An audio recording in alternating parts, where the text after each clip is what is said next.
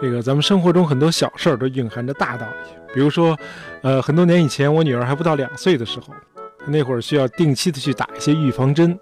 呃，她和许多其他同龄孩子一样，是坚决抵触，不打。哎呦，是无论怎么循循善诱，都无济于事。有一次呢，我就不经意的提出这么一个交换条件：这个从建国门那家诊所一出来，有一家麦当劳，你要是同意打针，打完之后呢，咱们就去那儿给你买个 cheeseburger。他非常痛快就答应了。于是呢，我们就在亲切友好的气氛中度过了这个上午，痛痛快快的打了针，心满意足的吃了 cheeseburger，everybody is happy。这件事给我的启发是，这个食物似乎有一种神奇的、不可替代的力量。当然，这孩子都贪吃，但是成人又未尝不是呢。人们常说，这个征服一个人的心，一定要先征服他的胃。这可还真不是一句老生常谈，因为有很多的实例可以证明，吃是人与人之间互相交流的一个重要纽带。而且推而广之，不同国家的这个饮食文化的交流碰撞，通常比通过其他媒介能更有效地拓宽人们的文化视野，而且能够加强相互了解和友谊。拿德国做个例子吧，今天你去德国旅游，像什么肘子呀、香肠啊这类传统食物，你肯定都会碰到。大伙知道，这个德国是《水浒传》里常说的那种大块吃肉、大碗喝酒的国度啊。但是呢，在德国住一段时间，你会发现，其实德国人最爱吃的是一种来自土耳其的食物，叫 Döner Kebab，简称 Döner。哦。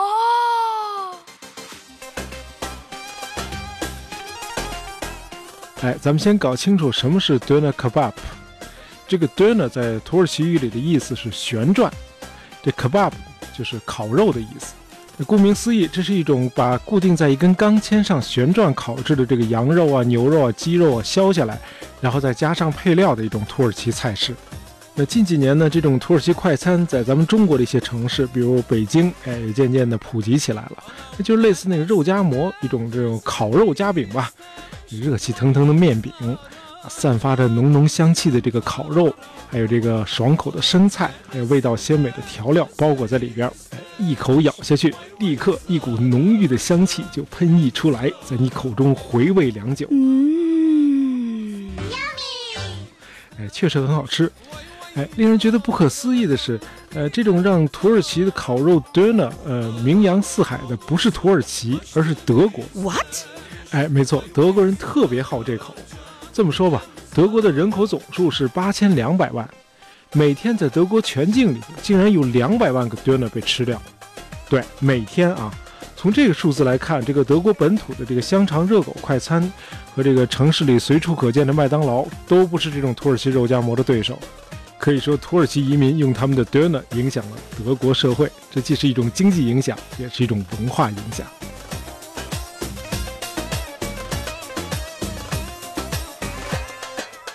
这一切还得从头说起。这个第二次世界大战给德国造成了大量的人口损失。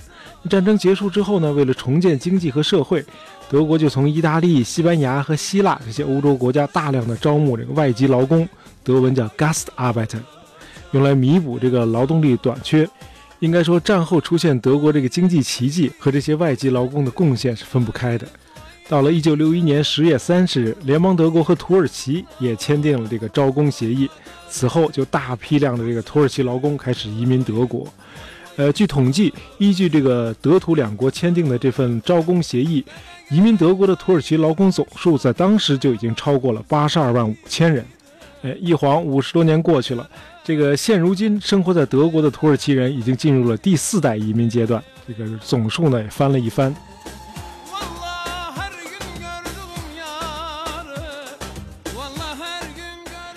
据考证，这个联邦德国的第一家 Döner 快餐店是一九七二年由土耳其移民开设在这个西柏林的 Bahnhof 做。最开始呢，这道菜的形式和现在完全不一样。那会儿呢，是把这个外脆里嫩的烤肉加上这个爽口的生菜，还有洋葱丝，配上米饭，哎，对，更接近现在这个吉野家这路子。但是后来，这个土耳其的厨师们发现，这个德国的生活节奏太快了。更多的德国人希望他们买到的快餐能够，呃，essen im Vorübergehen，就是拿着边走边吃，英文叫 eat on the go，得嘞，那咱们就把米饭改成饼吧。于是就开始有了现在这种三明治或者肉夹馍式的土耳其烤肉。今天在德国，人们提到的 Döner 就是肉夹馍这款。呃，在中国的一些城市，你见到的也是这款。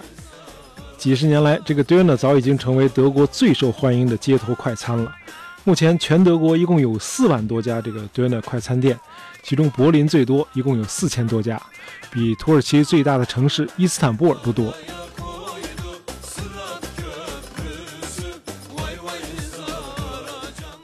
这德国的一些大学生呢，甚至专门为 Döner 研发了一款广受欢迎的衍生产品，叫 Papa Turk。这是一种用这个生姜、西芹、薄荷和柠檬调制的饮料，据说是用来中和吃完 Döner 之后口腔里遗留的这个洋葱味儿。研发这款饮料也可以被看作是德国社会对土耳其快餐的一种积极的回应，或者说是一种真心实意的认可。因为食物，德土两个民族之间有了某种可以彼此交流的纽带。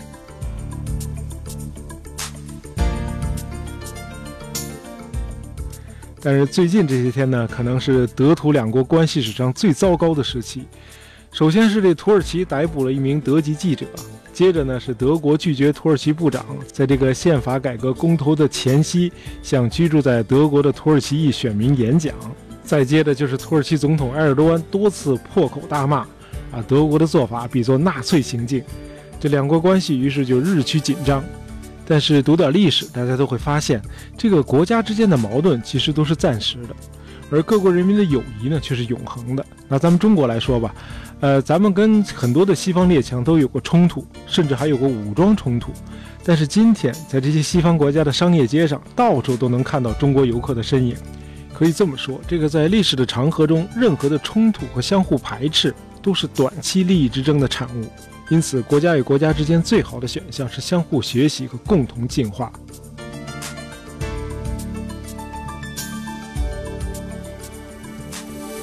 这创建于1837年的这英国的惠灵顿中学 （Wellington School） 在这方面为我们树立了一个典范。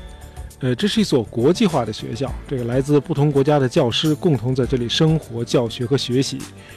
于是学校呢就组织了各种各样的活动，来促进不同文化的交流和融合。最受欢迎的活动是什么呢？就是每年都举办的所谓 Progressive Dinner 阶段性晚餐，就把晚餐呢分成酒水、开胃菜、主菜和甜点四个不同阶段，由来自不同国家的教师。来分头去准备本国特色的饮食，然后呢，师生们齐聚一堂，一起来分享快乐的时光。这个席间呢，有中国菜、墨西哥菜、英国甜点和加拿大冰酒啊，应有尽有。这个参与者呢，因此可以充分地感觉到这个世界文化的多样性。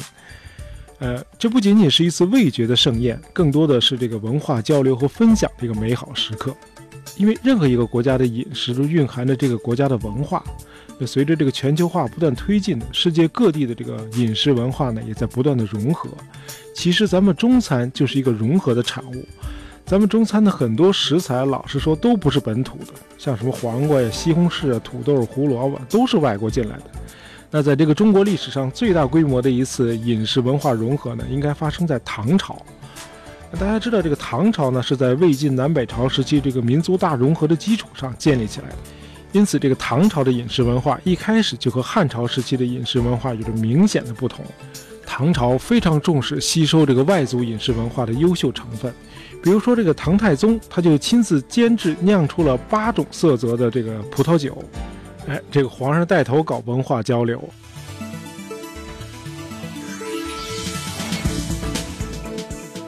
咱们在这个《大杂货铺》第二十七期里头也讲过，这个唐朝统治者呢，都是来自这个胡汉混血的这个关陇集团。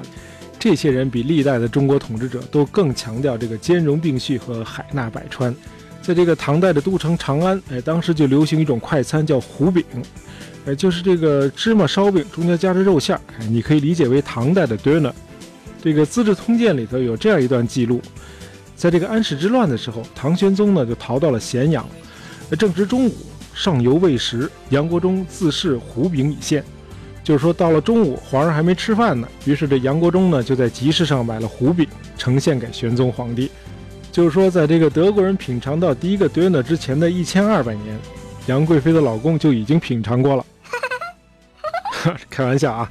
这个另外值得一提的是，唐代还从西域引进了蔗糖，还有这个蔗糖的这个制作工艺，这样呢就使得中国的饮食里开始有了甜食。由此看来，这个唐朝和这个域外饮食文化的交流是怎么评价都不为过的。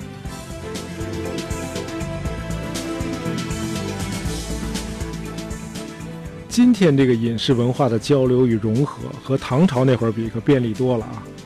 吃早就已经是不同文化之间的这个交流的纽带了啊！